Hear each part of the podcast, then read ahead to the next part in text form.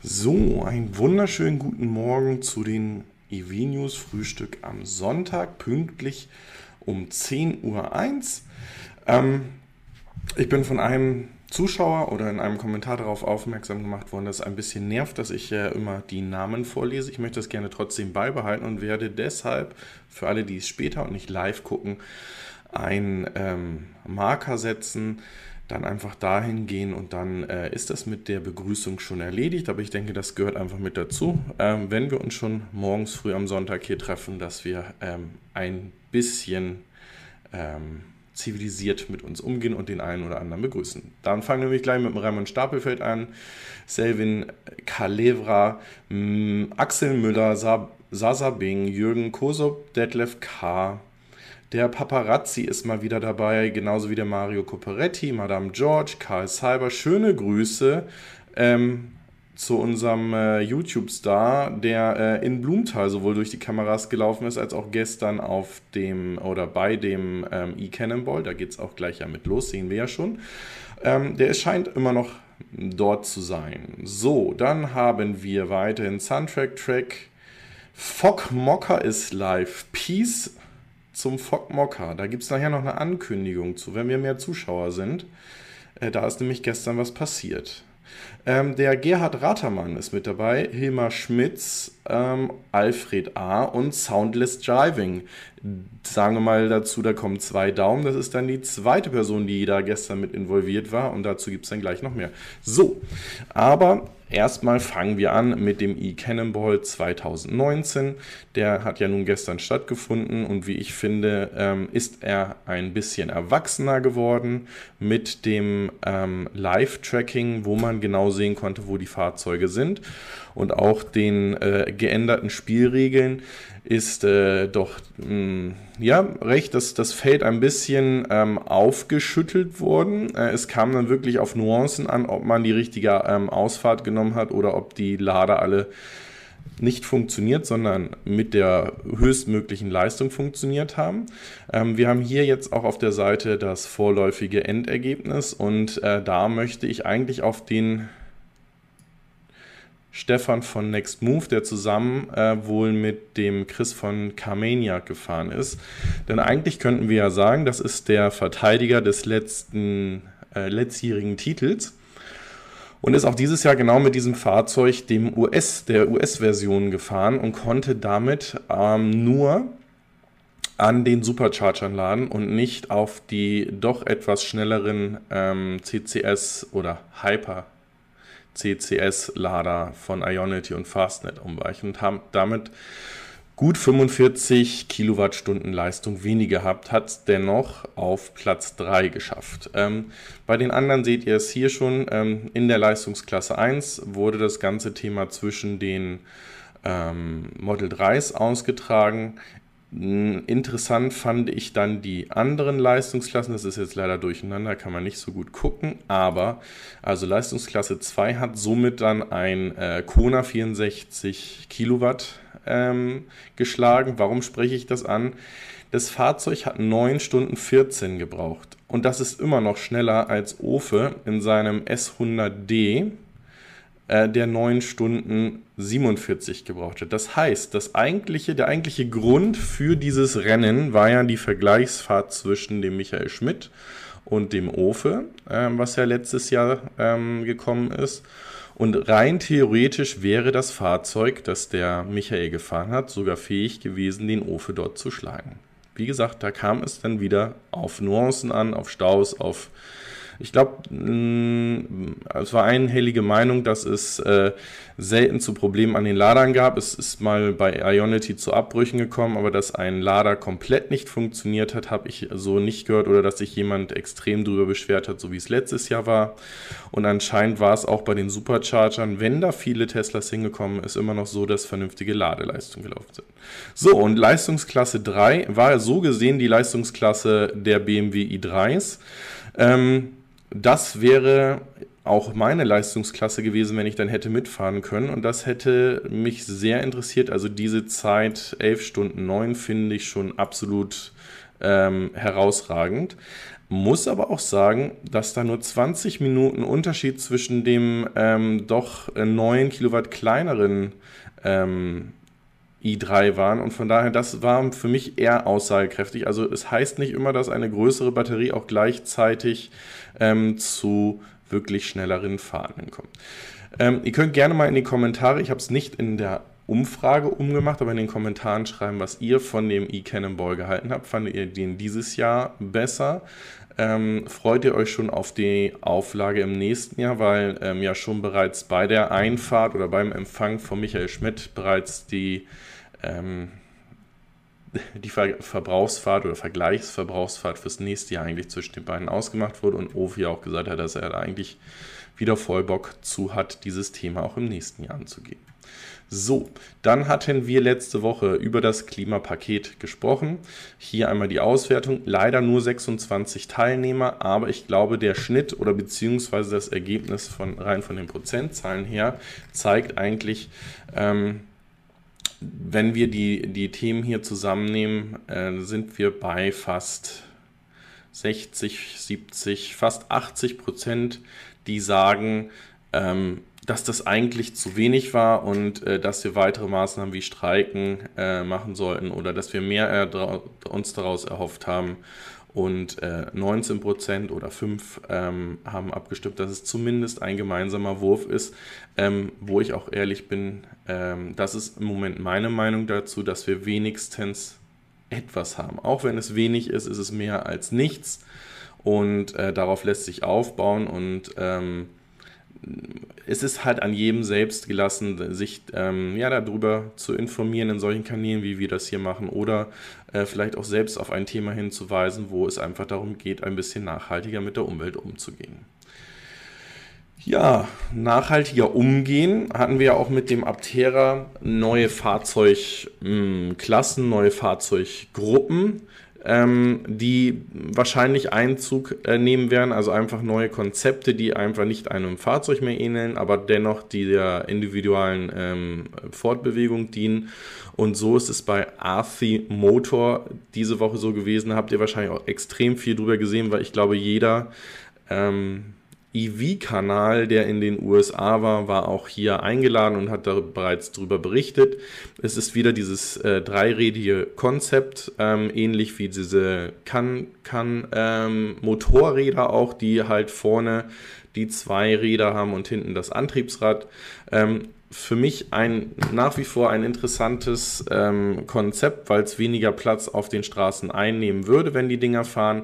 Und ähm, es wahrscheinlich immer noch mit den 1,2, 1,5 Personen, die wir im Durchschnitt transportieren, vollkommen ausreichend Platz dafür da ist. So, da wollen wir uns auch gar nicht allzu lange aufhatten ähm, und weitermachen. Und zwar fängt Volkswagen mit der eigenen Batterieproduktion für seine äh, Elektrofahrzeuge auf einer ähm, ja, Teststrecke an. Und ähm, hier ist es ja so, dass die in Salzgitter, also ähm, auch noch in Niedersachsen, zusammen mit Northvolt ihre eigene ähm, Produktionsreihe und ihre eigenen Zellen bauen wollen und da so ein bisschen äh, unabhängiger von den heutigen Lieferanten wie LG Chem oder äh, Samsung und Cuttle werden wollen. Und das dann ähm, in naher Zukunft komplett selbst sourcen wollen. Wahrscheinlich auch mit dem nächsten, ähm, ich nenne es jetzt mal Evolutionsschritt in der Batterietechnik hin zur Solid State. Ähm, Batterie dann dementsprechend da dann auch das eigene Know-how hoffentlich aufgebaut zu haben. So, der Raimund Stapelfeld schreibt gerade, der Kona äh, hatte keine Vollsperrung und Ofe musste außen rumfahren. Er, wie gesagt, das ist genau dieses Thema. Äh, Ofe hatte auch gesagt, er hat gut äh, Verkehr gehabt und diese Vollsperrung. Ähm, ich meine auch der Michael Schmidt mit seinem Kona hatte die und wenn natürlich der andere Kona die nicht hatte, dann äh, ist das natürlich ähm, genau das Thema. So, ähm, den Punkt finde ich klasse. Wir kommen nachher auch noch zu einem ähm, für mich Paukenschlag bei der Batterieproduktion bei ähm, Tesla. Denn äh, dort wird von der Lithium-Ionen-Batterie ähm, Abstand genommen. Aber mehr dazu nachher. Ähm, das hier ist ein Hinweis für den Fog Mocker, ein Service-Hinweis. Der braucht nämlich für seinen Nachbarn einen leiseren Roller äh, oder eine leisere Mofa. Und ähm, wenn der Fokker im Lotto gewinnt, dann würde er dieses Fahrzeug nämlich seinen Nachbarn ähm, äh, schenken. Der hat es dann gestern wirklich, als wir uns verabschiedet haben, in fünf Minuten hingekriegt, dreimal mit seinem knatternden Roller dort vorbeizufahren. Und ich kann mir vorstellen, dass es recht nervig ist. So, wir hatten davon ja schon mal gesprochen, dass äh, Go Goro ein äh, Spin-off oder eine Untermarke von NIO ist und äh, das ein taiwanesisches Unternehmen ist und die halt diese kleineren Mofas oder ähm, Motorroller äh, elektrifizieren, das auch zu einem sehr ähm, ähm, aggressiven Preis, nenne ich das jetzt mal. Die liegen nämlich unter 1000 Dollar.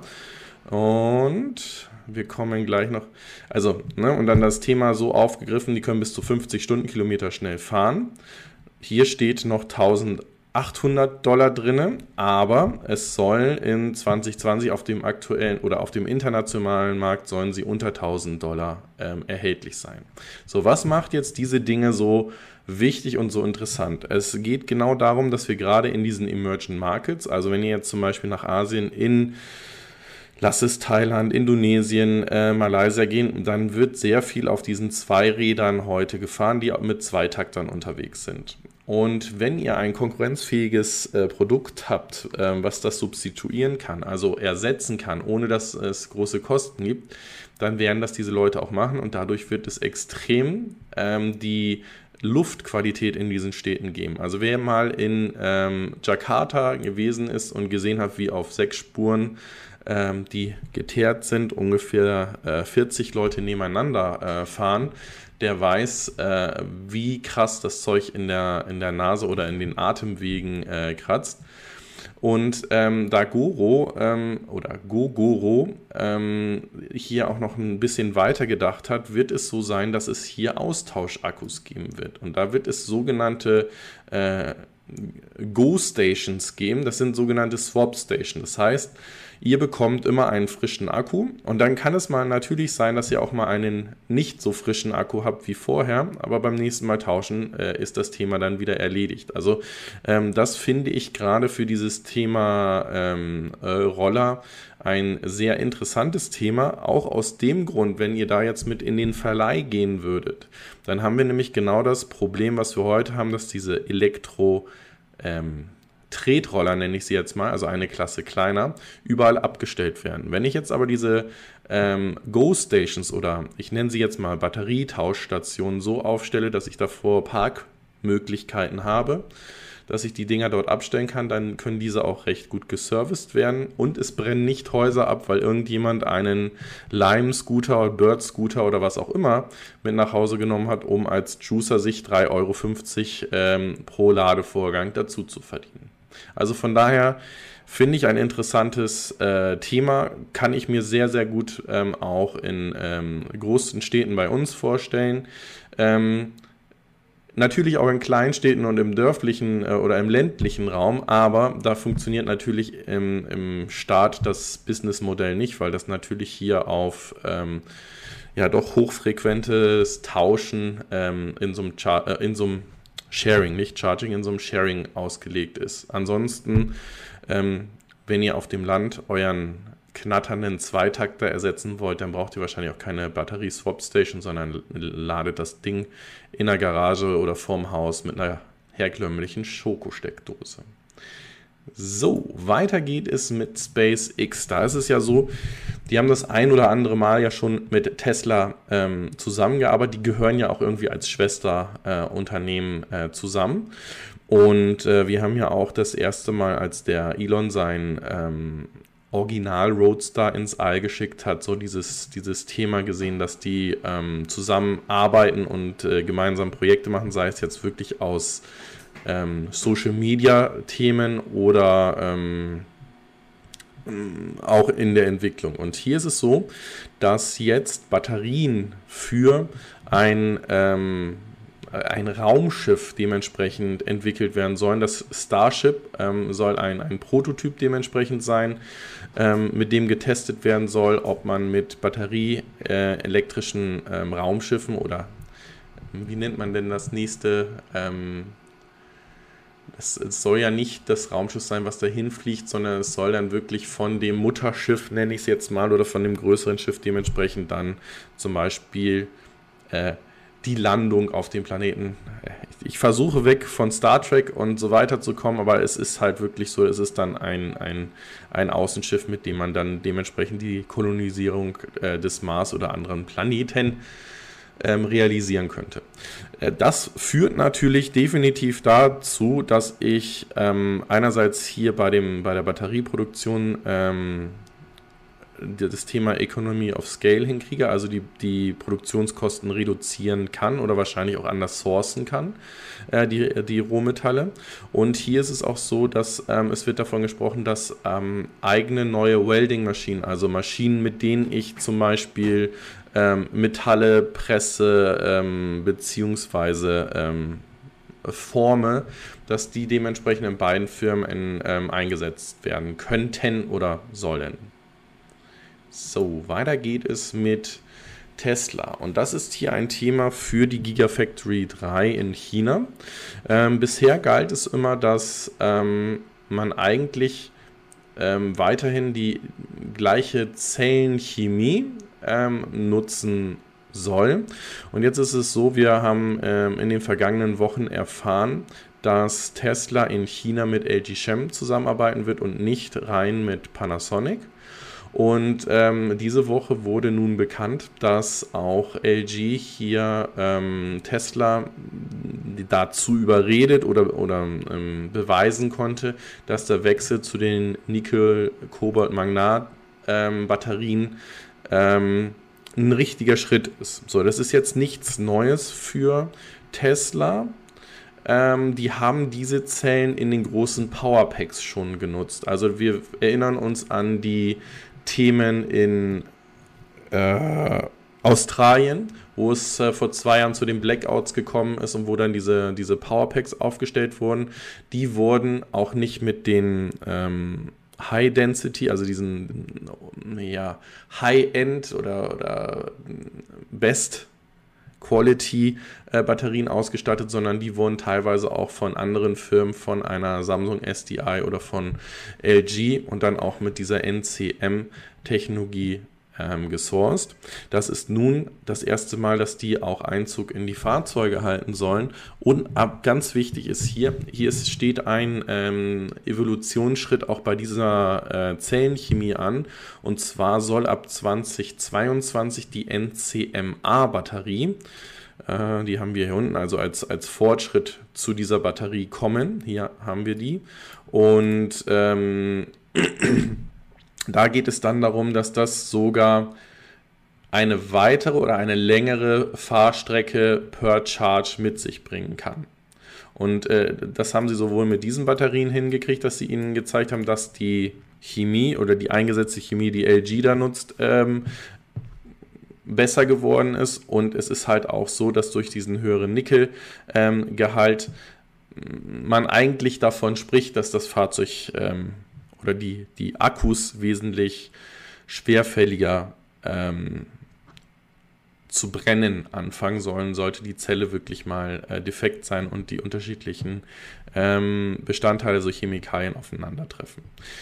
Es wird sicherlich ein Thema sein, was wir uns äh, mit anschauen sollten. Was hier auch ein ganz wichtiger Grund ist, warum es dazu gekommen ist. Also einerseits haben sie ihnen bewiesen, dass das ähm,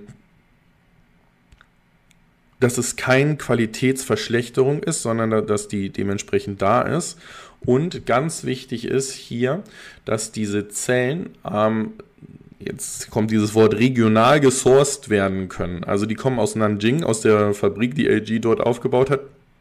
Die ist 320 Kilometer entfernt äh, von der Gigafactory 3, wo äh, sie dann zum Einsatz kommen soll. Und es ist auch so, dass ähm, weitere Entwicklung hier aus Südkorea dementsprechend kommt und sie damit Handelsbarrieren umgehen. Also würde jetzt zum Beispiel Tesla ähm, in Nevada ihre Zellen produzieren und sie nach China schicken und es würde in dem Handelsstreit zwischen China und äh, den USA, auch wenn es im Moment nicht danach aussieht, aber wir kennen diesen Präsidenten, das ist halt eine ein Fähnchen im Wind, die Stimmung kann sehr schnell sich ändern, kann es auch wieder dazu führen, dass die Fahrzeuge oder auch ähm, Baugruppen von Fahrzeugen so unglaublich teuer werden, dass es sich nicht mehr da ähm, dann auszahlt. So, der Axel Müller hat hier etwas an mich geschrieben. Ich fürchte, dass mit dem Batterieswap Stations wird nicht aus der Nische herauskommen, solange man sich nicht auf einen Industriestandard vergleichbar USB einigen kann. Äh, herstellerübergreifend nutzbar. Das, ähm, das ist sicherlich auch ein Punkt, dass, dass diese Batterieswap-Stations dann ein Standard für alle ähm, E-Motorräder oder, oder ähm, Scooter haben sollte. Da bin ich absolut bei, ja. Aber ähm, das kann ja auch schon klappen, wenn du ähm, der Erste bist, der diese Rolle auf den Markt bringt. Also, ne, das ist ja wie gesagt bei diesen ähm, Formatkriegen ähm, ist es immer so, wer am mächtigsten auf dem Markt ist. Das heißt nicht, dass das beste Produkt dann dementsprechend äh, gewinnt. Wir haben ja auch die VHS-Seite bekommen und die ist halt oder hat den Erfolgszug ja auch nur gehabt, weil sie halt in der Verbreitung bereits so groß war. So, weiter geht es mit Tesla. Hier gibt es nämlich News zu den ähm, Superchargern Version 3. Da wurde, äh, hier wird noch davon gesprochen, dass sie sehr selten sind. Ähm, wurde ein neuer äh, eröffnet. Und ähm, es ist so, dass Tesla auch geschrieben hat, dass sie in diesem Jahr noch bis zu 10 weitere Supercharger äh, Version 3 ähm, eröffnen werden. Ähm, ich hoffe, nach wie vor, dass es nicht nur Tesla ist, die Supercharger aufstellen, sondern dass auch ähm, alle anderen Ladenetze weiterlaufen. Und da ist ja auch genau dieses Thema, wird der Supercharger nun eines Tages auch für alle äh, oder für andere Fahrzeuge, die mit CCS laden können, geöffnet. Ähm, denn ähm, ein Tesla kann ohne weiteres bei Ionity und Fastnet laden, aber ähm, ein e-tron oder ein Porsche oder was auch immer kann nicht am Supercharger laden. Ähm, da denke ich, wird es noch Regularien äh, geben, die, ähm, wie es ja auch mit dem Ausbau von den Superchargern in, in Deutschland oder in Europa so ein bisschen ja, rechtliche Konsequenzen gab und die dann den Ausbau etwas verlangsamt haben. Und ich denke, ähm, gerade auch bei dem Thema, was Tesla diesen Monat noch vorhat, ähm, mit den Produktionszahlen wird es eines Tages so gehen, dass es eigentlich e egal sein muss, zu wem ich fahre und äh, dass es eine faire Abrechnung gibt und nicht nur Abrechnung nach Kilowattstunden, sondern dass Tesla auch wirklich das Geld für die Entwicklung und für die Investition, die sie hier gemacht haben, diese Supercharger aufzustellen, auch dementsprechend entlohnt wird. Ja, in, äh, mit dem Tesla-Aktien, äh, ähm, es kommt äh, selten bei uns ähm, vor. Wir sprechen trotzdem darüber, wenn sich wirklich viel da bewegt. Und äh, diese Woche ist es so gewesen, dass aufgrund von, ähm, wie nennt man das, rechtlichen Streitigkeiten, juristischen Streitigkeiten in Richtung Solar City, ähm, da sind mehrere Gerichtsverfahren anhängig ähm, so ein bisschen Druck auf die Tesla-Aktie ähm, ausgeübt wurde. Also es ist ähm, ja jetzt gerade die letzten Monate auch so ein bisschen in dem Bereich Solar City Fahrt aufgenommen worden, auch wenn wir noch nicht die Solar-Tiles in der Menge gesehen haben, wie wir sie eigentlich seit zwei Jahren versprochen bekommen haben und eigentlich sehen wollen, sondern hier mit den ähm, Systemen, wo ich mir die ähm, Solar- oder die Photovoltaikanlage auch mieten kann, also ohne großes ähm, Investment auch von dem Solarstrom profitieren kann. Und äh, dann kam es halt dementsprechend dazu, dass es hier Brände gab, ähm, was eigentlich etwas sehr Seltenes ist in, in, in der ähm, Photovoltaik-Branche. Ähm, und ähm, das, wir haben das auch mit Walmart gesehen, das konnte sehr schnell zwischen Tesla und Walmart geklärt werden. Aber natürlich, äh, wir sind im Land der unbegrenzten Möglichkeiten. Da kann so ein Lawsuit auch wirklich auf ja, Falschinstallation dann auf ähm, Tesla ausgeübt werden oder jemand, dessen Dach abgebrannt ist, hat gesagt, ich wurde nie äh, aufgeklärt, dass es diese Gefahr gibt und dann wird es natürlich in den USA immer äh, super teuer. So, weiter geht es nun mit den nächsten Meldungen, die gehen in Richtung äh, Version 10 von dem ähm, Tesla Betriebssystem. Aber vorher gibt es mal einen Schluck Kaffee, weil wird langsam trocken im Mund.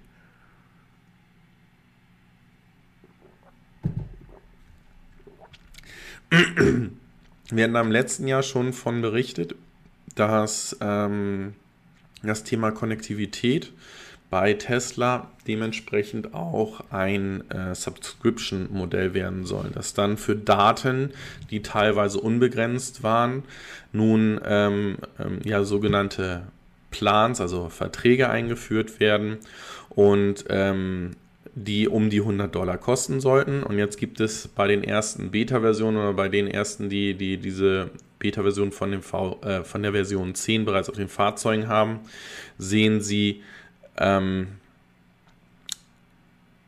dass so ein, so ein Zähler ähm, jetzt hiermit aufhört, also vom verbrauchten ähm, Datenvolumen könnte sein, dass es hier irgendwie 50 Gigabyte dementsprechend gibt und dass man sehen kann, wie viel ist davon schon verbraucht worden.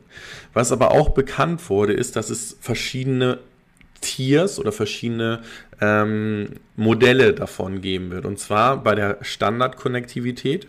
Da geht es darum, dass äh, das Thema Navigation mit Standard oder Basic Maps, also so wie wir sie von äh, Google Maps oder von einem, äh, ich nenne es jetzt mal herkömmlichen Falkatlas zum Beispiel kennen, aber nicht mit Satellitenbildern, weil die natürlich äh, etwas mehr ähm, Datenvolumen dementsprechend brauchen würden. Weiterhin läuft Musik und Media über Bluetooth und Software-Updates äh, sollen dann über Wi-Fi laufen, also nicht mehr über das ähm, LTE-Netz dementsprechend. Bei der Premium-Funktionalität ist das dann so, dass ihr ähm, auch Satellitenbilder in der Navigation oder in den Maps aus Auswahl habt. Genauso soll Live Traffic Visualization, Visualization sein. Das ist ähm, das, was ihr wahrscheinlich ähm, Google hat da mit Einzug gehalten, BMW macht das mit ihrem RTTI, also dieses Real-Time Traffic Information schon mehrere Jahre, dass ihr anhand von grün, gelb und rot sehen könnt, wie schnell der ähm, Verkehrsfluss dementsprechend dort ist. Und äh, das soll dann dementsprechend auch über solche Daten passieren. Das ist jetzt nicht unbedingt ein großer Datensatz, der da hin und her geschickt wird, aber es sind halt häufige Informationen, die an das da äh, Fahrzeug geschickt werden. Ähm, hier ist dann auch In-Car-Streaming von Musik und Media möglich, nicht nur über Bluetooth. Also das heißt, ähm, Spotify, was ja in Europa schon Einzug gehalten hat, kommen wir gleich bei einer der nächsten Meldungen noch zu, zieht jetzt auch in den USA äh, auf langen Wunsch ja ein. Ähm, der Internetbrowser wird dann auch dementsprechend über das, weiterhin über das ähm, Mobilfunknutz funktionieren und es wird die Möglichkeit nach wie vor geben, das Fahrzeug over the air über WLAN als auch über das ähm, äh, Mobilnetz zu machen.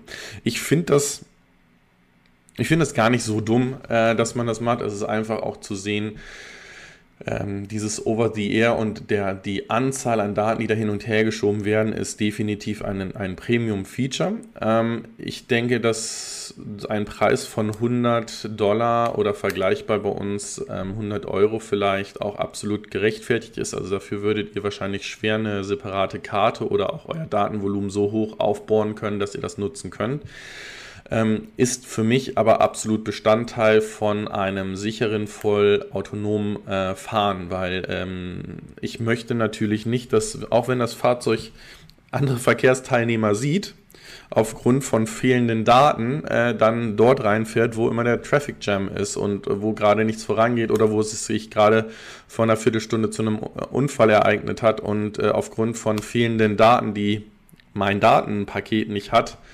ähm, ich dann da reinfahre. Ähm, ja, ich, also einerseits kann ich den Preis nachvollziehen, andererseits weiß ich, dass dieses Aftermarket oder After Sales in vielen Bereichen einfach nicht fruchtet. Also wir haben das, wir haben das bei äh, unseren äh, allen Premium-Herstellern, die irgendwelche Zusatzdienste im Nachhinein in ein Abonnement geben. Also erstmal geben, geben sie es euch for free und danach sollt ihr da monatlich für zahlen. Ähm, die die Abo-Zahlen oder die Subscription-Zahlen, die das dann auch wirklich machen, sind super gering. Also ihr könnt euch ja mal überlegen, wenn ihr vor zehn Jahren einen BMW zum Beispiel gekauft habt, wie viele haben denn wirklich jedes Jahr sich eine neue ähm, CD geholt, um ihr Navigationsdaten ähm, zu aktualisieren. Und ich glaube, Da muss man am Pricing ein bisschen arbeiten. Also wenn man da noch ein bisschen ähm, Kohle für den Support, für den, für den Betrieb braucht, dann sollte man das mit in das Paket, wenn man das Fahrzeug kauft, mit einrechnen, diesen Preis. Ähm, oder ansonsten wirklich, das ist, das ist ein zweiter Schritt, den ich äh, sehe, der passiert zum Beispiel mit diesem Android Auto. Ähm, der geht für mich ein bisschen zu weit bei Polestar, dass ich mm, als Autohersteller komplett die ähm, Macht in der Entwicklung meiner Software verliere. Aber was spricht denn dagegen, solche Dinge wie zu sagen Navigation oder Entertainment und so weiter glieder ich an Android? Ähm, wie nennt sich das denn? Ich meine CarPlay von Apple und das, ähm, das gleiche von, von Android äh, dementsprechend aus und lasse dann zum Beispiel dort Apps entwickeln, die von, von allen äh, Herstellern genutzt werden können und die dementsprechend dann auch aktuell sind und wo ich dann die Daten aus meinem ähm, Mobilfunk ähm, mit nutzen kann. Also wie gesagt, das ist ein ganz heikles Thema. Ähm, ich hoffe, dass damit die Lust und die Idee am konnektiven Fahren, am autonomen Fahren nicht ähm, verdorben wird, weil, wie gesagt, dieses Thema mit zusätzlichen Paketen, Abonnements, das funktioniert nicht überall auf der Welt.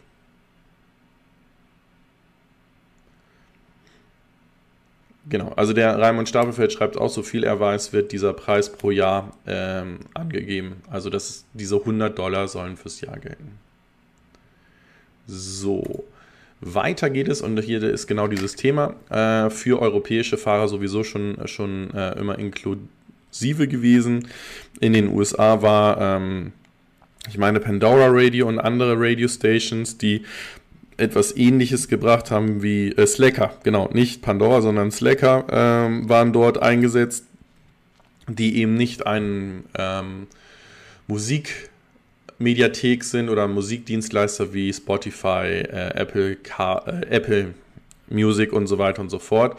Und ähm, da, das war ein ganz großer Wunsch von, von den äh, Kunden in den USA und das äh, wurde ja auch angeteasert von Elon, dass das kommen wird und das ist nun auch der Fall. Und da macht es dann natürlich wieder vollkommen Sinn, auch das große Konnektivitätspaket zu haben, dass ihr wirklich immer das runter, äh, das hören könnt, was ihr gerade wollt und nicht nur das, was ihr runtergeladen habt.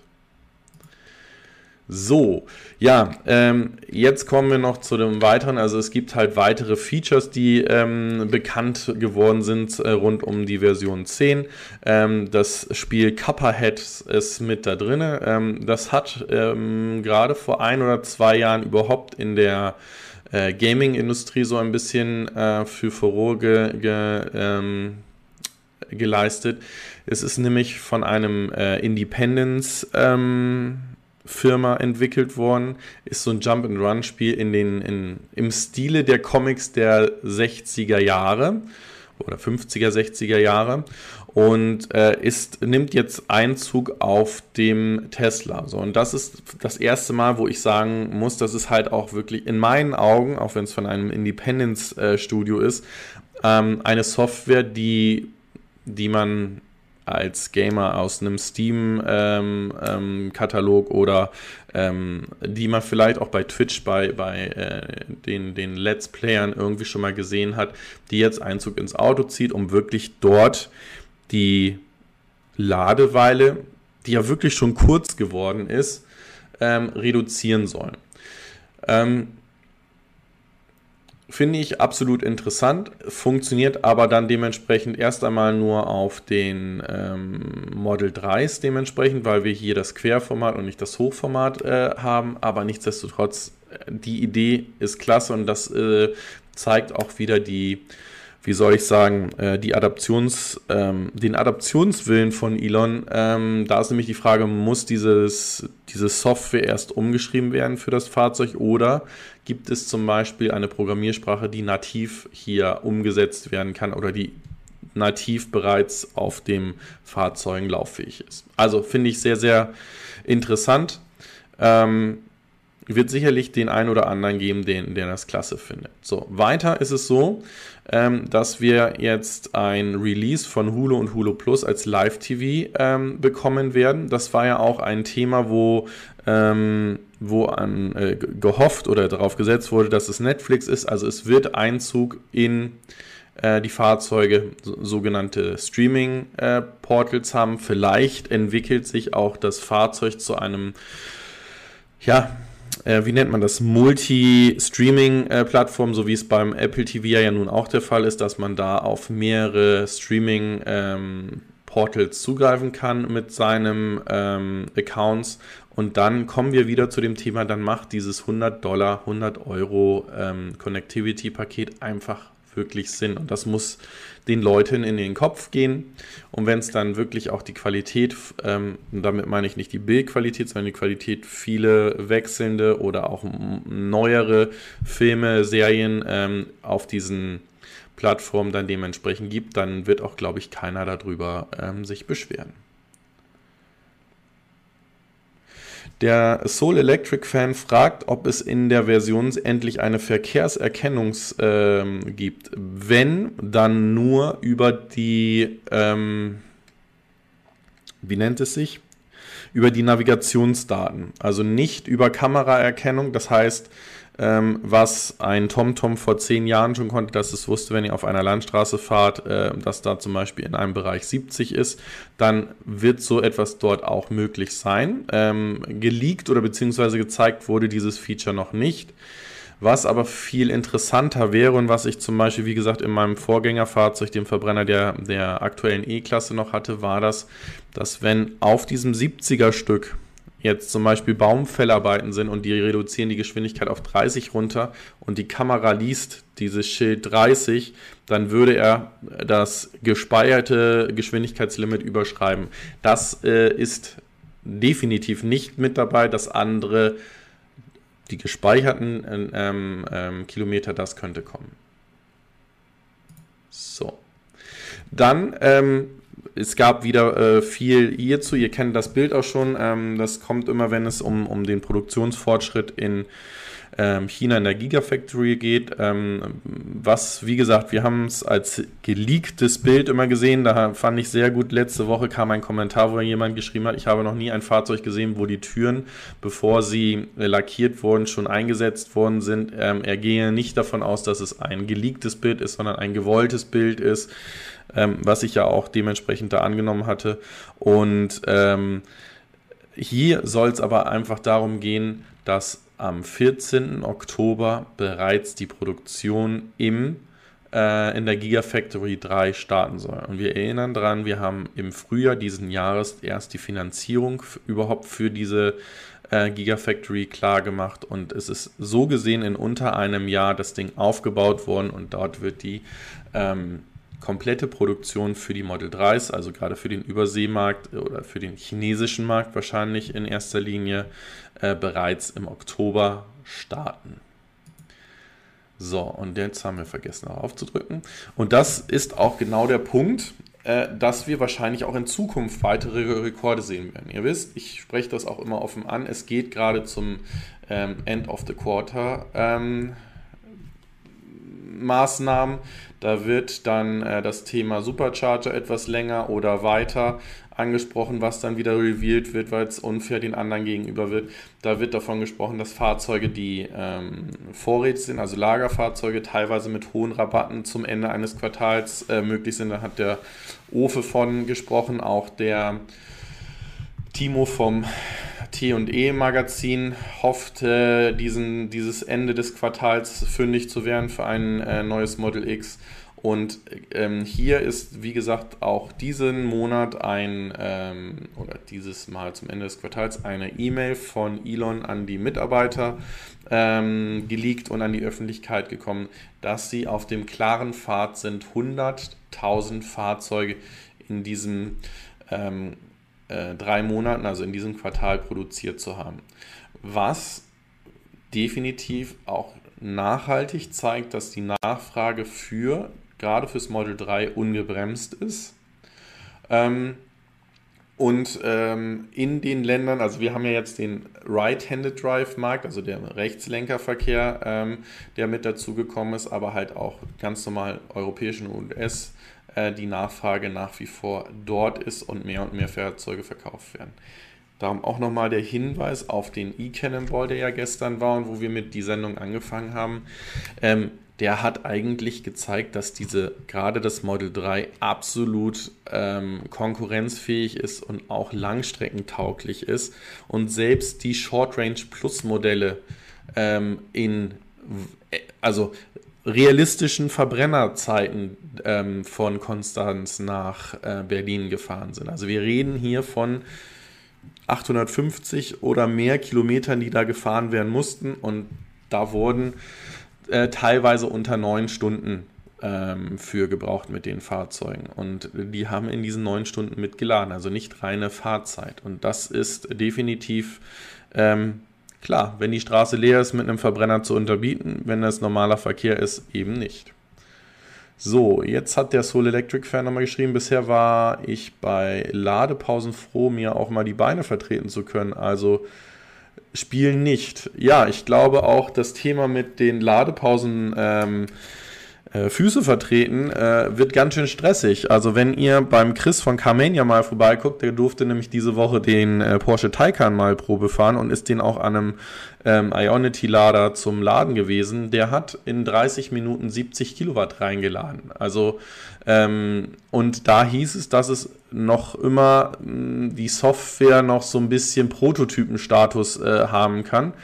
Ähm, was ich sehr gut fand, er, es waren mehrere Taycans, die dann dementsprechend bei Ionity geladen haben und äh, sie haben dann zwischen den Fahrzeugen geschaut und haben dann auch durchaus noch ähm, gravierende Unterschiede ähm, bei der Geschwindigkeit der Laderaten sehen können, je nachdem, wie das Fahrzeug dort angekommen ist. Also gerade Carmania, die sind etwas schneller angefahren. Ähm, da war es, ähm, dass die Peaks ein bisschen schneller runtergegangen sind, dafür er aber äh, selbst noch bei 80 Prozent mit 85 Kilowatt reingeladen hat. Äh, und bei den anderen Fahrzeugen ist es, ähm, das ist langsamer angefahren, ist es äh, kontinuierlich hochgegangen und hat es dann wesentlich länger oben gehalten, die, die hohen ähm, ja, Kilowattraten dementsprechend. Also von daher, das das könnte dann wirklich, gerade wenn die Ladesäulen immer noch so ein bisschen weiter weg von den Toiletten und von den ähm, Facilities, wo man was zu essen holen will, dann wirklich dazu führen, dass so 20, 30 Minuten dann echt eng werden könnten. Ja, ein weiteres Fahrzeug, was äh, jetzt Einzug äh, nehmen wird und was auf einem Verbrenner ja basiert, äh, was wir seit Genf letzten Jahres wissen, ist der XC40. Der soll in der kommende, im kommenden Monat vorgestellt werden, einerseits als Plug-in-Hybrid, andererseits als vollelektrisches Fahrzeug. Und ähm, der ist jetzt diese Woche angeteased worden. Es wird die in den nächsten Sendungen wahrscheinlich mehr dazu geben. Hier ist aber ein ganz krasser Fokus bei dem, was bisher veröffentlicht wurde, auf das Thema Sicherheit gesetzt. Also wir wissen, Volvos sowieso ja die Spitzengeschwindigkeit auf 180 auch bei allen Verbrennern reduziert worden, weil der Konzern-Slogan oder beziehungsweise die Herausgabe des Konzerns ist, bis 2022 keine Verkehrstoten mehr durch Volvo-Fahrzeuge. Sei es ähm, durch den Fahrer oder sei es durch Verkehrs-, andere Verkehrsteilnehmer, die Einfluss nehmen könnten. Und von den Informationen und von den Themen, die noch vorgestellt worden sind, ist es ist nicht hundertprozentig, also ich lehne mich da jetzt weit aus dem Fenster, aber ist davon auszugehen, dass das Fahrzeug in Richtung eines vollautonomen Fahrzeuges entwickelt werden kann über, über Software. Also ähnlich, ähm, ähnlicher ähm, Ansatz wie auch bei, ähm, bei Tesla mit den äh, Fahrzeugen, mit dem Autopilot, dass das ja immer weiter in, in der Autonomie vorangehen soll.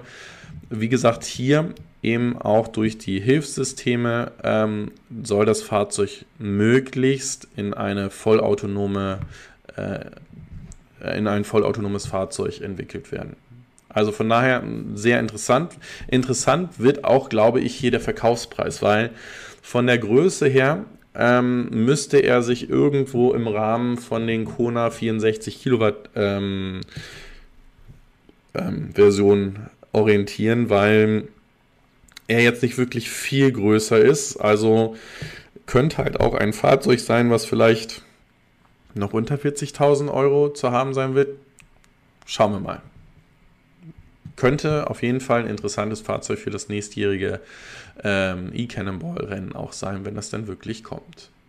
Ja, ähm, eigentlich wollte ich dieses Thema äh, nicht bringen. Äh, ihr wisst, wie ähm, fasziniert und ähm, äh, happy ich darüber bin, dass es Rivian gibt und dass sie die Dinge, die sie tun, wirklich gut tun.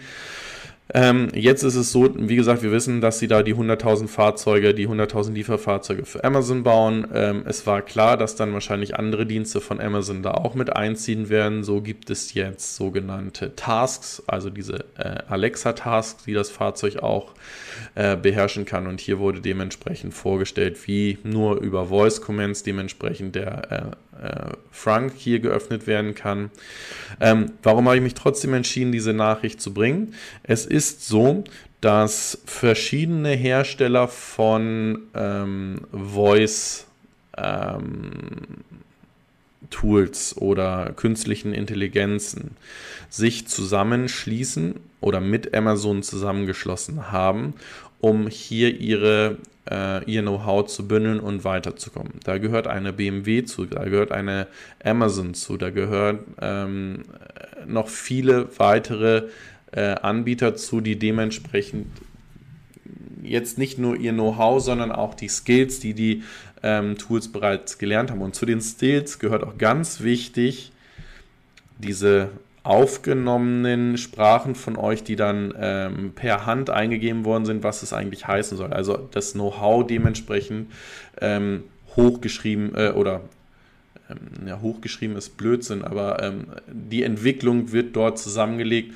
und ähm, darum habe ich darauf hin, hingewiesen oder möchte ich hier hinweisen, weil wie gesagt, ich sehe diese Voice ähm, Tools doch als ein leitender äh, ITler doch sehr äh, kritisch auch nach wie vor.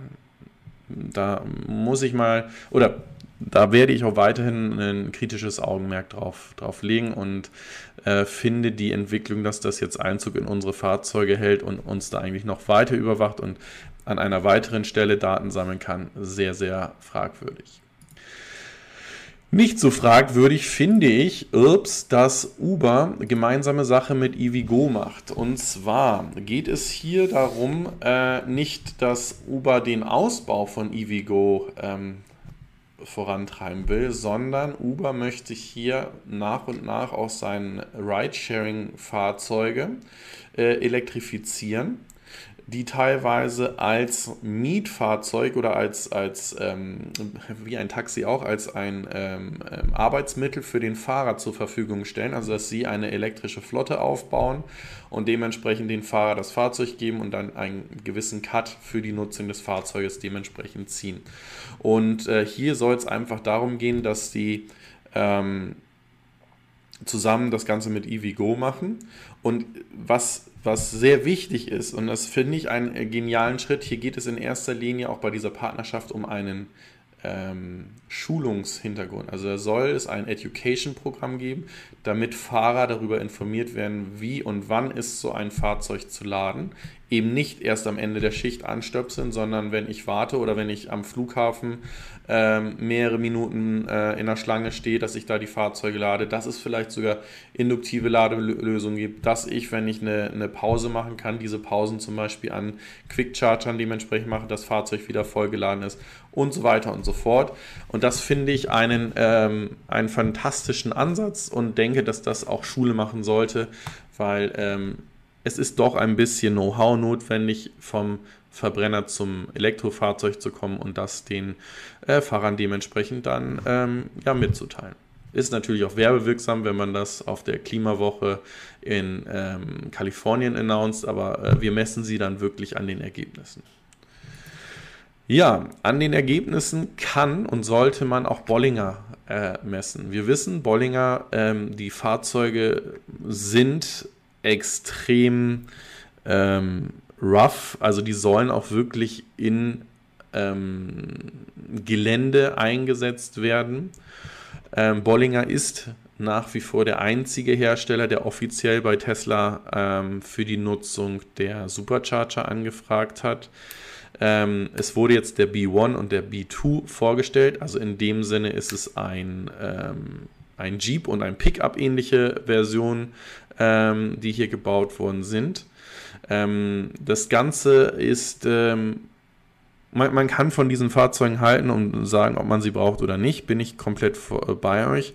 Aber es wird hier auch meiner Meinung nach vernünftig äh, ge, ähm, gesourced oder beziehungsweise die Produktion aufgezogen. Denn das zwar in New York gegründete Unternehmen baut auch in Michigan in ehemaligen ähm, ähm, Fabrikhallen von äh, Detroit dementsprechend das Fahrzeug. Und deren Ansatz ist eigentlich, sie wollen mit diesen Fahrzeugen weitere Dieselfahrzeuge von dem Markt nehmen. Also sie wollen einfach diesen Grund, ich muss ja einen Diesel fahren, weil ich muss ins Gelände und ich bin jetzt nicht ein SUV-Fahrer und muss ins Gelände, sondern ich muss wirklich ins Gelände mit den Fahrzeugen fahren, also eher ähm, Heavy-Duty-Fahrzeuge. Äh, ähm, sie bringen damit auch eine Lösung auf den Markt, die bis zu dreieinhalb Tonnen ähm, Anhängerlast ziehen können. Also gerade wenn, wenn ihr ein äh, Sportboot habt, was größer ist, da wird die Auswahl an Fahrzeugen, die die dann wirklich ziehen dürfen und äh, auch bremsen können, ähm, relativ klein. Es ist bei vielen ähm, ja, EV-Fahrern ein ähm, Ausschlusskriterium, ob es eine Anhängerkupplung gibt. Und ähm, wenn es jetzt nicht unbedingt nur ein Fahrradgepäckträger sein soll, dann, sondern wirklich etwas gezogen werden soll, wird die Auswahl schon sehr klein. Wir wissen, dass es das Model X kann. Ähm, ich gehe davon aus, dass das Fahrzeug das noch besser kann als das Model X. Ähm, was auch wichtig ist, wir reden hier von 120 Kilowatt Stunden Akkus, die da reinkommen und damit soll eine Reichweite von 200 Meilen, also knapp 320, 322 Kilometern erreicht werden. Ähm, dass das kein Langstreckenfahrzeug ist, ist uns auch klar, aber ich denke, gerade im urbanen Bereich ähm, wird das Ding auch recht modular aufgestellt, sehr bulky und sehr einfach gehalten. Ähm, vielleicht, und jetzt kommt es, vielleicht Erfolge ähm, haben, weil ja, in dem gleichen Bereich spielt Rivian mit und ähm, da wird es halt wirklich eine Frage sein, wie die sich preislich äh, voneinander unterscheiden und wie, ähm, wie gut der Rivian im wirklich ähm, roughen Terrain dann ähm, sich schlagen wird.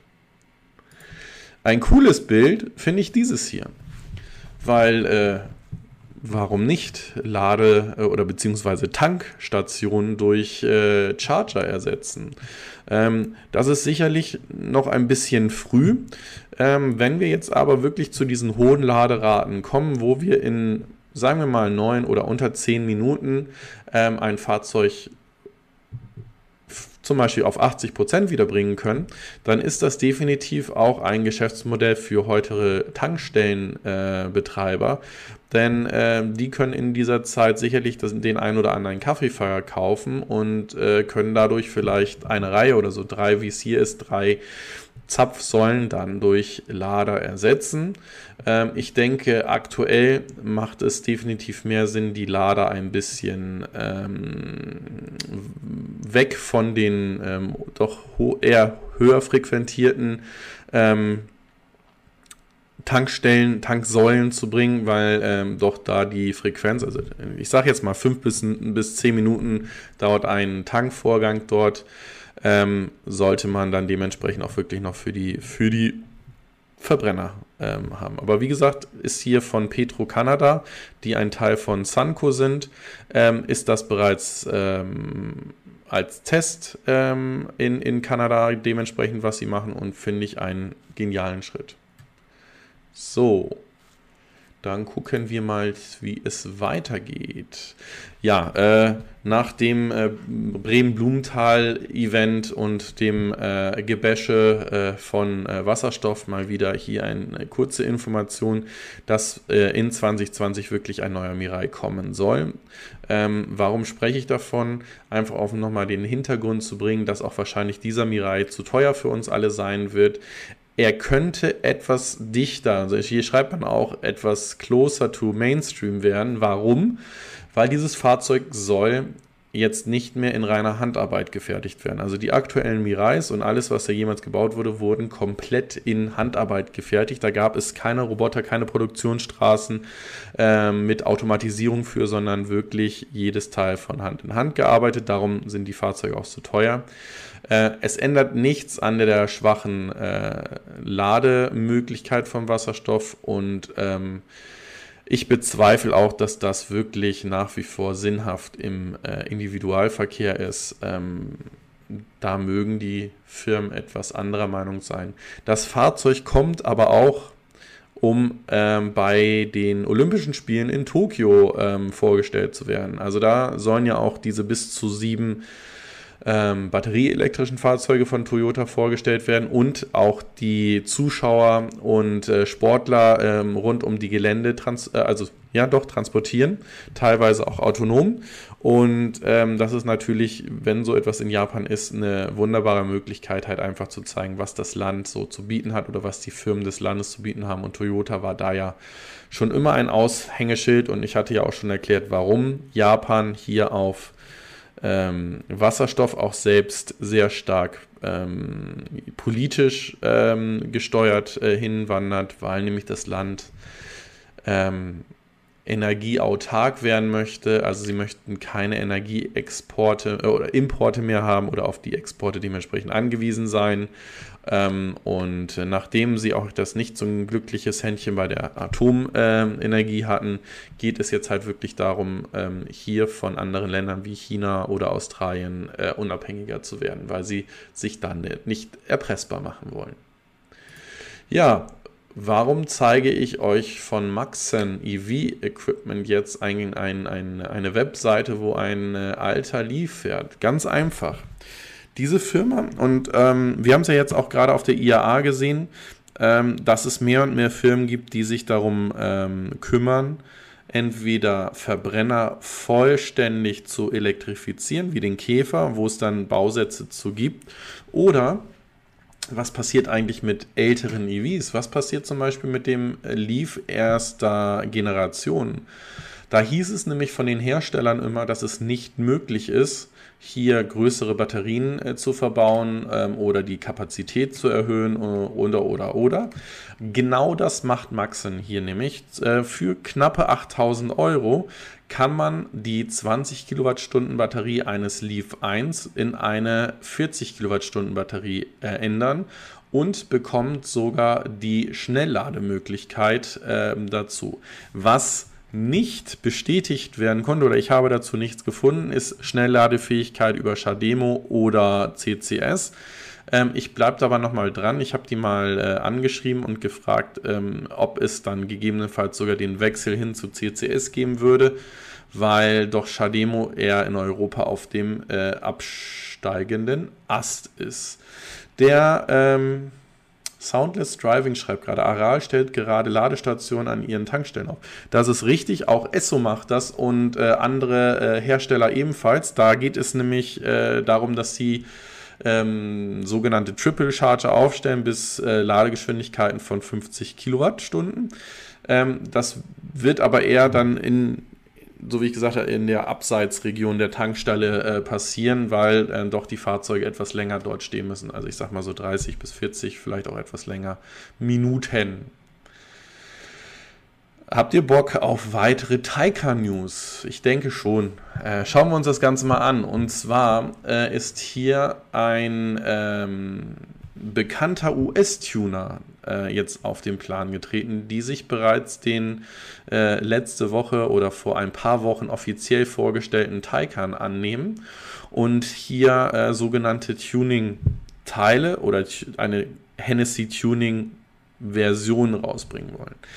Ähm, ihr erster An, äh, wie soll ich das sagen? Ähm, die Ansätze, die sie heute vertreten ähm, und nachgehen, sind hier das Handling weiter zu verbessern. Äh, das geht in, in Richtung äh, Tieferlegung, Sportfahrwerke äh, und so weiter und so fort. Sie wollen den ersten Schritt nicht an die äh, Powertrain und an die Motoren ran, können sich aber vorstellen, hier Know-how aufzubauen und dann dementsprechend auch an den dann äh, weiter zu tweaken. Ähm, ich denke, das, das ist ein, immer schon ein Bereich gewesen, das Thema Tuning. Auch gerade Hennessy hat hier selbst äh, Ford Pickup Trucks, äh, den Ranger von Hennessy, äh, in ein Monster High-Performance-Fahrzeug verwandelt.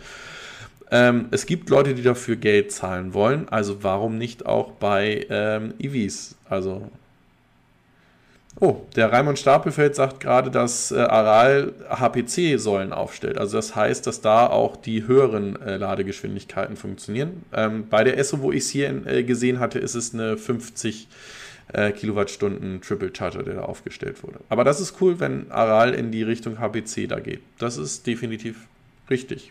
Dann eine Säule oder auch mehrere. Also ein Ladepunkt oder auch mehrere.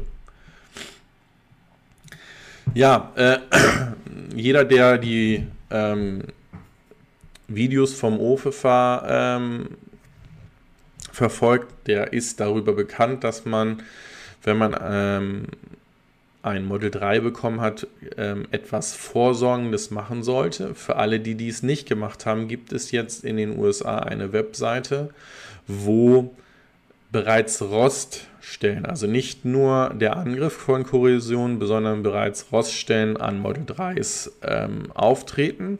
Äh, interessant ist aber auch hier, dass davon gesprochen wird, dass es nicht bei allen Fahrzeugen ist. Das sind, ähm, ja, wie soll ich das sagen, bestimmte Produktionsnummern, die dabei rausgekommen sind, ähm, bestimmte ähm, Produktionsmethoden, die eingesetzt wurden. Ähm, Tesla hat hier bereits für Besserung äh, oder Besserung gelobt und wird sich diesen Themen auch annehmen.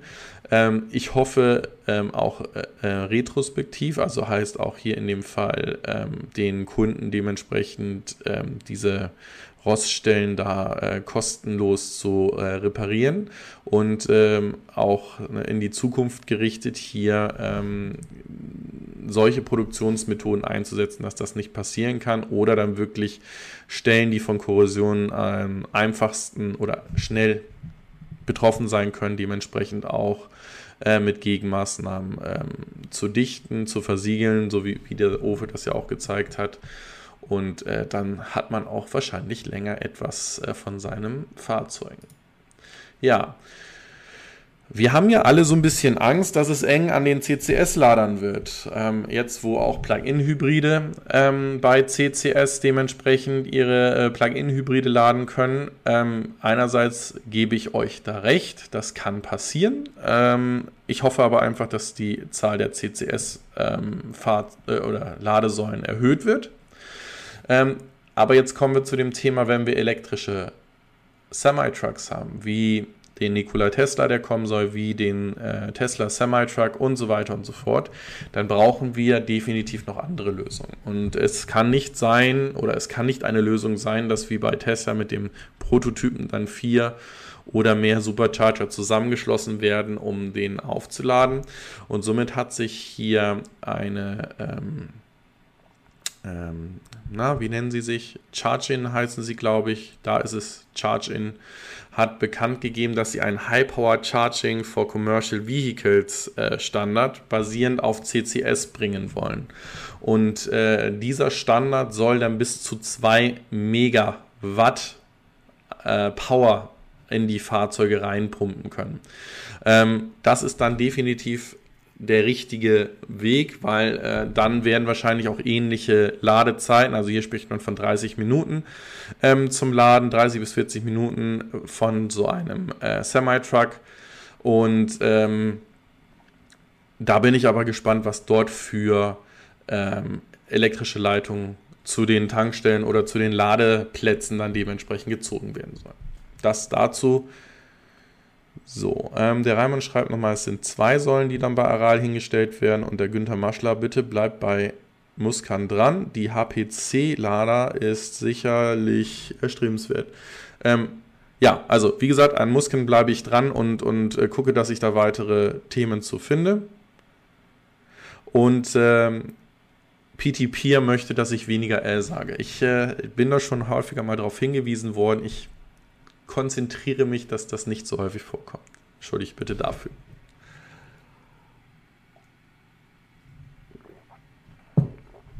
So, was passiert weiterhin in Minnesota?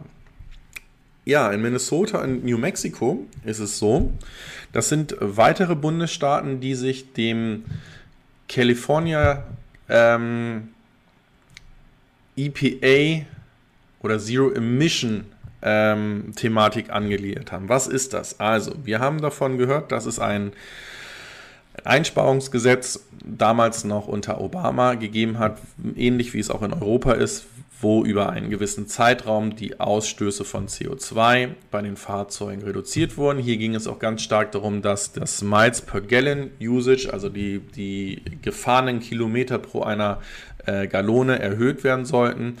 Das hat Trump und seine Regierung mehrfach bereits angekündigt, dass sie das Gesetz zurücknehmen werden und ändern wollen.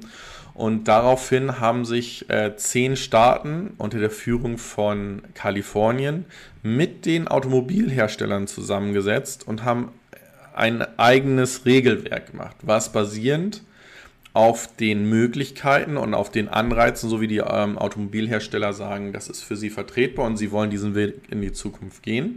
Was etwas schwächer ist als das, was äh, damals unter der Obama-Regierung war, aber gerade diese die Firmen, die damit bei sind, sagen, wir müssen diese Schritte nach vorne machen und wir lassen uns das gerne hier in Kalifornien mit den zehn weiteren Bundesstaaten zusammen unterschreiben und wollen diesen Weg, auch wenn er nicht, äh, soll ich jetzt sagen, äh, bundesgesetzlich ist oder, oder äh, landesgesetzlich ist, sondern eher Bundesstaaten äh, daran teilnehmen.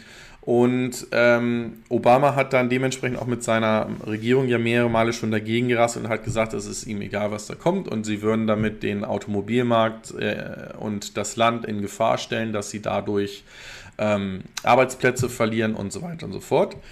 Meine Meinung dazu hatte ich euch gesagt. Ähm, Stillstand ist Rückstand und auch das gilt für die äh, US-amerikanischen Fahrzeuge, weil wenn Herr Trump auch zukünftig möchte, dass US-amerikanische Fahrzeuge exportiert werden, dann ist es in vielen Ländern definitiv gegeben, dass hier auch die Verbrauchswerte und die Ausstoßwerte reduziert werden müssen.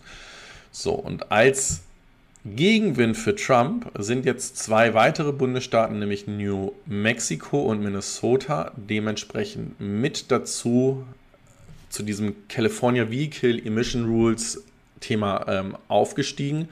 Und das bedeutet, dass jetzt umso mehr Staaten das freiwillig adaptieren und diesen Weg gehen, umso schwieriger wird es dann natürlich auch für Trump, diesen Weg zurückzurollen oder ähm, das wird sein, sein Thema da dann ein bisschen schwieriger machen. So, der Raimund Stapelfeld schreibt 380 kW Leistung, KV Leistung.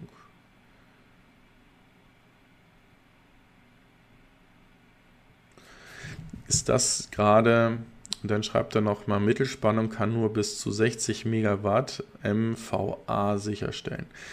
Das geht wahrscheinlich in die Richtung der Ladesäulen für die Commercial Vehicles. Schauen wir mal.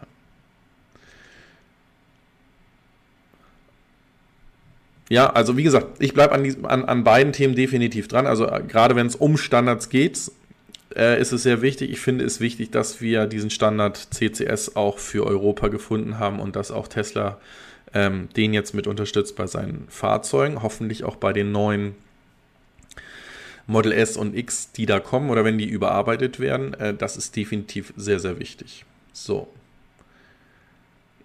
Jetzt schauen wir aber zu etwas, was ich ja auch euch immer gerne mitgegeben habe, ist gerade dieses Thema der Elektrifizierung des Nahverkehrs. Und äh, Wrightbus war einer der Hersteller, die ähm, gerade in den US, äh, gerade in UK, Entschuldigung, dafür bekannt waren. Das nordirisches Unternehmen, dass sie hier äh, Busse umgebaut haben, beziehungsweise Busse gebaut haben, die in Richtung Vollauto, äh, voll elektrisch oder zumindest einen großen Teil an Hybridfahrzeugen gegangen sind. Die haben jetzt leider Insolvenz angekündigt. Da ist die Beratungsfirma oder eins der Big Four Unternehmen Deloitte mit dabei und versucht das Ganze jetzt ein bisschen umzustrukturieren. Und das liegt daran, weil man ganz klar sieht, hier dieses batterieelektrische und auch Fuel Cell Fahrzeuge, da gibt es einen Markt für. Und gegebenenfalls wird dann noch ein bisschen Geld für die Patente oder für die Lösungen bezahlt. Oder es gibt vielleicht einen Zusammenschluss von anderen Herstellern, dass die, dass die gemeinsam in diesem Bereich weiter äh, arbeiten. Wir wissen ja, dass auch bereits eine Nachfrage für diese Fahrzeuge da ist und immer mehr Städte oder, oder Metropolregion, nenne ich es jetzt ja mal, ihre Dieselflotte nach und nach hier mit alternativen Antrieben, sei es jetzt batterieelektrisch oder über die Fuel Cell, voranbringen wollen. Und das ist ein Bereich, und darum hole ich es auch nochmal rauf, wo ich die Wasserstofftechnologie als absolut heute auch schon konkurrenzfähig sehe. Weil was passiert mit einem Bus oder auch mit einem Zug? Das sind Depotfahrzeuge, die fahren irgendwann in ein Depot rein. Und Depots sind meistens so konstruiert, dass ich dort Platz habe. Und wenn ich Platz habe, dann kann ich dort auch meinen eigenen Wasserstoff generieren. Und das muss gar nicht mehr in Hochdrucktanks sein, sondern da gibt es bereits Lösungen, die ist ungefähr zwei Überseekontainer groß, äh, die nebeneinander stehen, die unter normalen atmosphärischen Bedingungen, also eben nicht 700 oder 800 Bar, Wasserstoff generieren.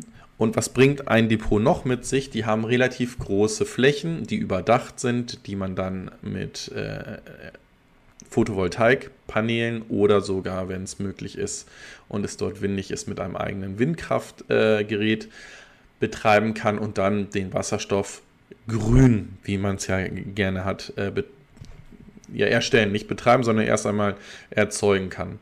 Und da macht das Thema definitiv Sinn und ähm, so kriegt man diese Busse halt absolut schnell und absolut sauber. So, jetzt geht es hier nochmal.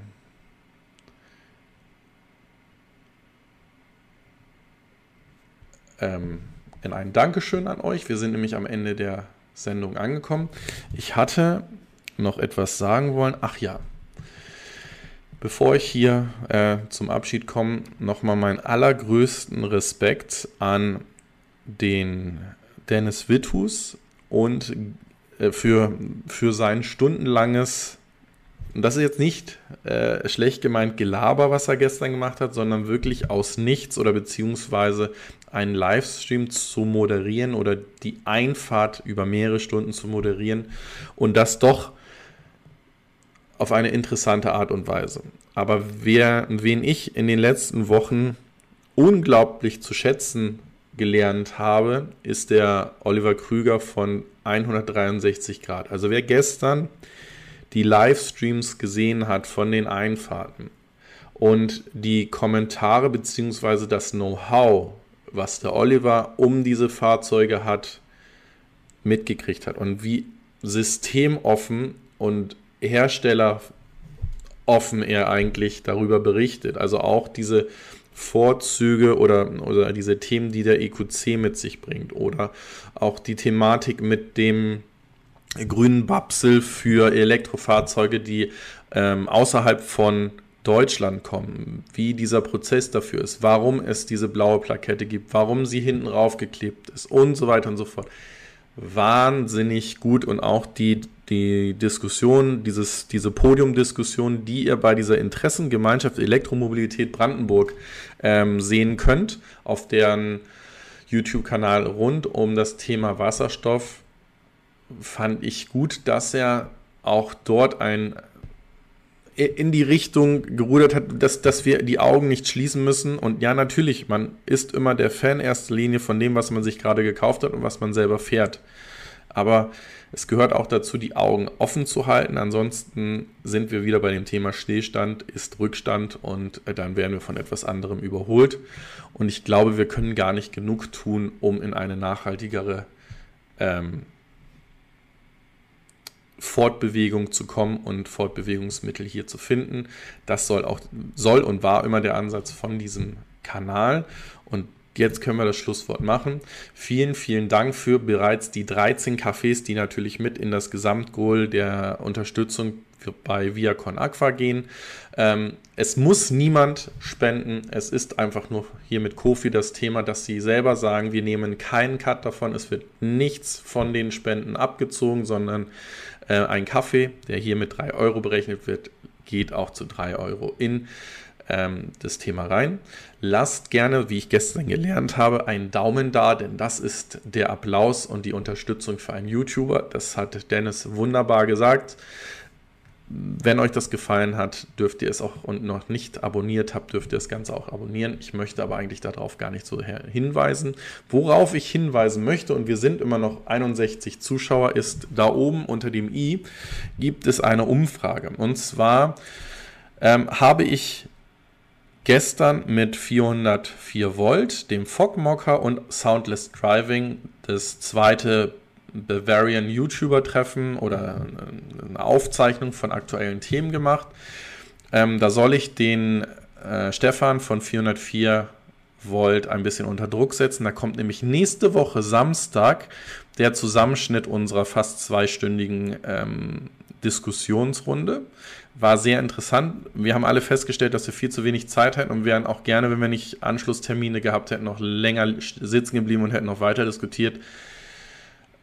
Darum auch meine Frage, gibt es noch ein Format, wo ihr mich sehen wollt? Also ich habe jetzt einfach mal so eine Frage gestellt, da ist natürlich vieles mit Ironie drin. Ich hoffe nicht, dass ihr den Punkt äh, äh, Unboxing-Videos oder äh, Beauty-Videos oder sonst was äh, da hinschreibt, dass ich machen soll. Ähm, mich würde unglaublich interessieren eine Live-Sendung und wenn sie nur eine halbe Stunde ist mit Vertretern, die bereits in der Elektromobilität sind, aber auch mit Interessenten, die etwas Interessantes mitzuteilen haben, zu sprechen. Äh, vielleicht auch einfach so ein Podium zusammen mit euch zu machen, dass man nicht EV-Fahrer einlädt und mit Argumenten und nicht mit dem, äh, ihr seid doch dumm, dass ihr da noch nicht drauf gekommen seid, ähm, ja, nicht zu bekehren, aber daran zu ermutigen, ähm, Elektrofahrer zu werden. Und äh, da dürft ihr gerne mal abstimmen, das würde mich freuen. Schön wäre es auch, wenn es mehr als 26 äh, sind, die daran teilnehmen, äh, wie letzte Woche. Und ansonsten habt ihr ein bisschen was zu schauen bei YouTube. Es gibt da die ein oder andere Zusammenfassung. Der Dennis Vitus sollte jetzt wahrscheinlich gerade im Livestream sein, auch mit seinem ähm, Feedback und seiner Review zu dem E-Cannonball. Und ansonsten noch einen schönen Rest Sonntag. Bis zum nächsten Mal, sagt euer André von Fair. Bis dahin, ciao und auf Wiedersehen. Einen äh, wunderschönen guten Abend und äh, warum weist mich eigentlich keiner darauf hin von euch, dass wir die Headline, das Bild der Headline überhaupt nicht ähm, behandelt haben? Ja, versuchen wir es jetzt mit weniger S. Das war wieder der Hauptkommentar heute, der zu der Sendung kam und gucken wir uns eigentlich an, worauf ich mich eigentlich riesig gefreut hatte, darüber zu sprechen, weil das ein komplett neuer Ansatz ist, der ein bisschen weiter gedacht ist als zum Beispiel diese Fahrdienste wie Moja oder Uber, Ridesharing ähm, gehen, wo es, wo es wirklich darum gehen soll, dass Fahrzeuge nicht mehr besessen werden, sondern über ein Abo mitfinanziert werden, die Fahrzeuge und die Beförderung trotzdem elektromobil ist oder batterieelektrisch äh, realisiert wird und zum anderen wir hier Fahrzeuge sehen, die voll autonom fahren sollen, also wo kein Fahrer mehr mit dabei ist und höchster Luxus versprochen wird. Ähm, gehen wir aber einen ganzen Schritt zurück. Es ist nämlich so, dass es hier um ein Spin-off von Faraday Future geht, unter der Leitung von zwei ehemaligen BMW Top Executives oder oder sie haben selbst einer davon, der Stefan Kraus war auch bei der Deutschen Bank CFO und haben halt noch zu Faraday Future Zeiten waren sie ähm, eigentlich dafür zuständig, neues Geld oder Geld für die für die Abenteuer und die Reise von Faraday Future zu einzusammeln, ähm, weiterzuentwickeln, Produkte weiterzuentwickeln.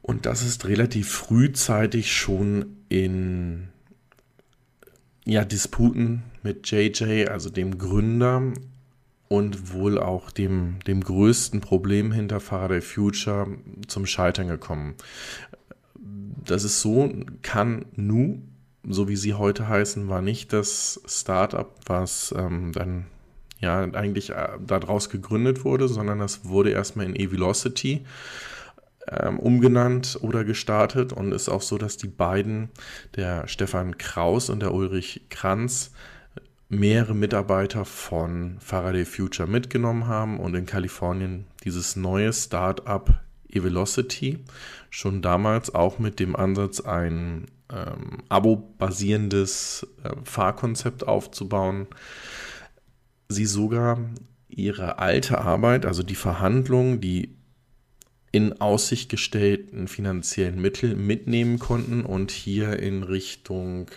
ähm, Kanu oder damals halt E-Velocity mitnehmen konnten. Und wir sprechen hier von signifikanten Funds, also Geld, was sie eingesammelt haben. Die haben nämlich über eine Billion US-Dollar hierfür eingesammelt. So.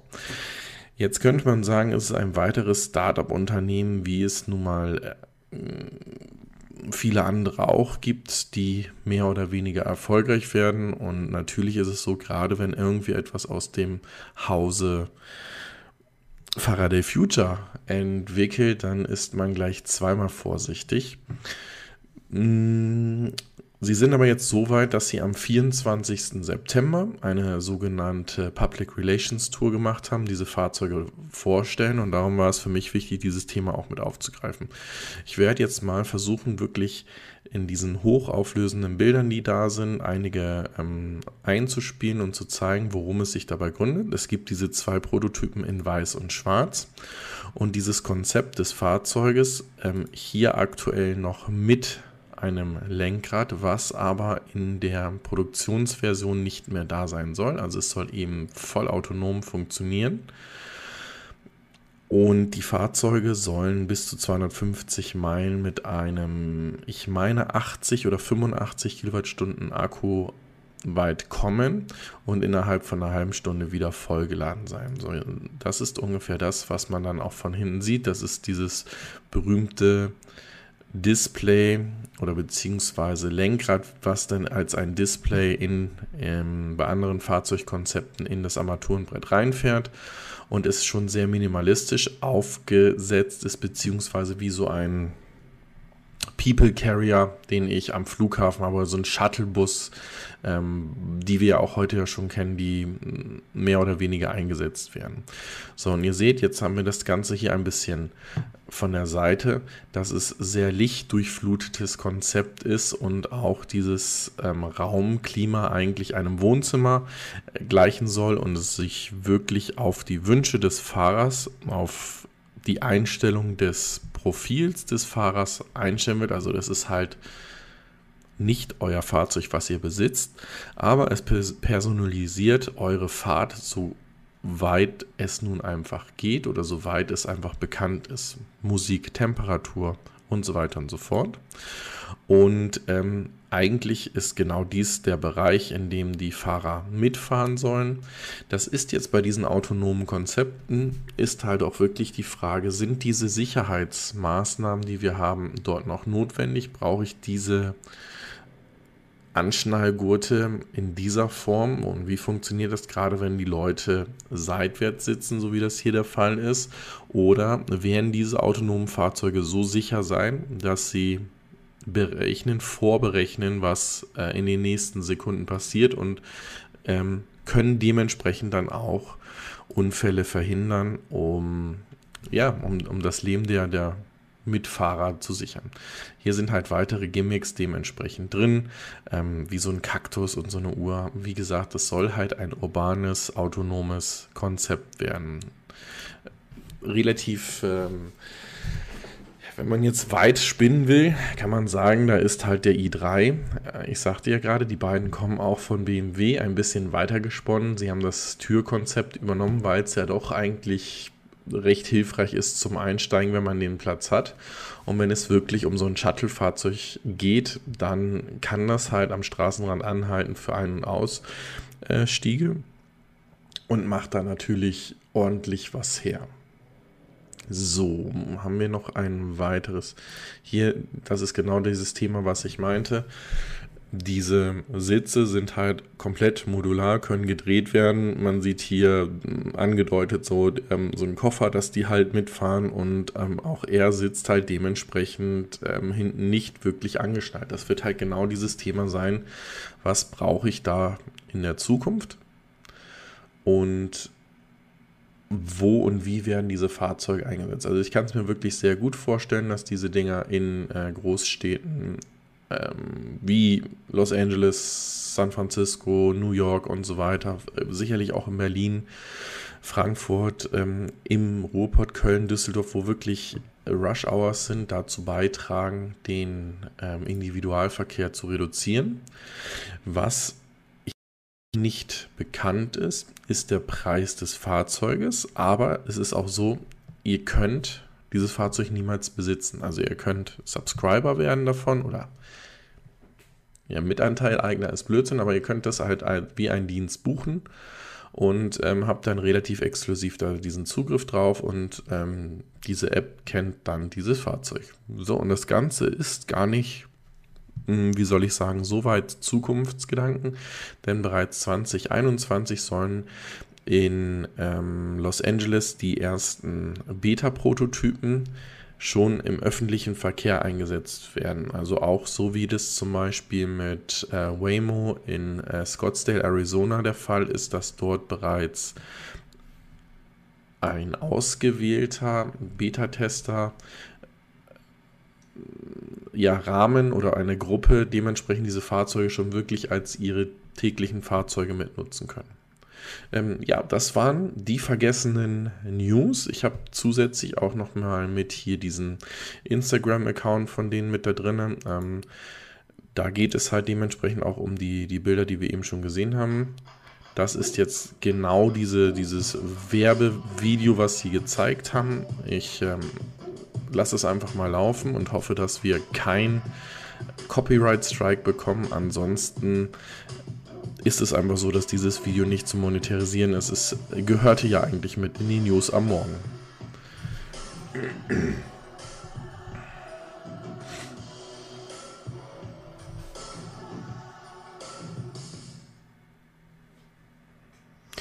Ich bin auch absolut dabei, dass so ein Konzept oder so ein Fahrzeug, also der Axel Müller schreibt das gerade, dass das klasse wäre, so ein Fahrzeug als Familienvan zu haben, ähm, ist genau dieses Thema, Dort sehe ich den ähm, ID-Bus, dort sehe ich eine Weiterentwicklung vom EQV und natürlich auch dieses Fahrzeug. Nur kann ich halt auch sehr gut nachvollziehen, warum ich dorthin kommen möchte, Fahrzeuge nicht mehr zu besitzen, die vielleicht unglaublich teuer sind, sondern ich halt über ähm, ein kleines Geld oder eine Subscription immer ein sauberes geladenes Fahrzeug habe, was nicht bei mir parken muss, wo es mir nicht darum geht, eine Ladesäule zu finden und ich trotzdem nachhaltig dann das ganze Thema Mobilität oder Individuen doch schon sehr hohe ähm, Individualmobilität damit abfrühstücken kann. Ja, Schauen wir mal, wie es mit denen weitergeht. Ähm, das soll es auch schon wieder gewesen sein. Wie gesagt, ich habe mir gerade das Video nochmal von heute Morgen angeguckt und habe mir einen Kopf gefasst, dass ich das Video oder beziehungsweise das Thema irgendwie wohl hm, aus Versehen gelöscht hatte, als ich die anderen ganzen äh, Artikel äh, großgezogen hatte. Ich hoffe, von denen mehr zu hören und eine erfolgreichere Geschichte zu hören als von Faraday Future. Sag trotzdem nochmal allen Danke, die dazugekommen sind und hoffe, dass wir uns bald wiedersehen. Bis dahin sage ich schon mal Ciao, euer André von Fair. Bis bald.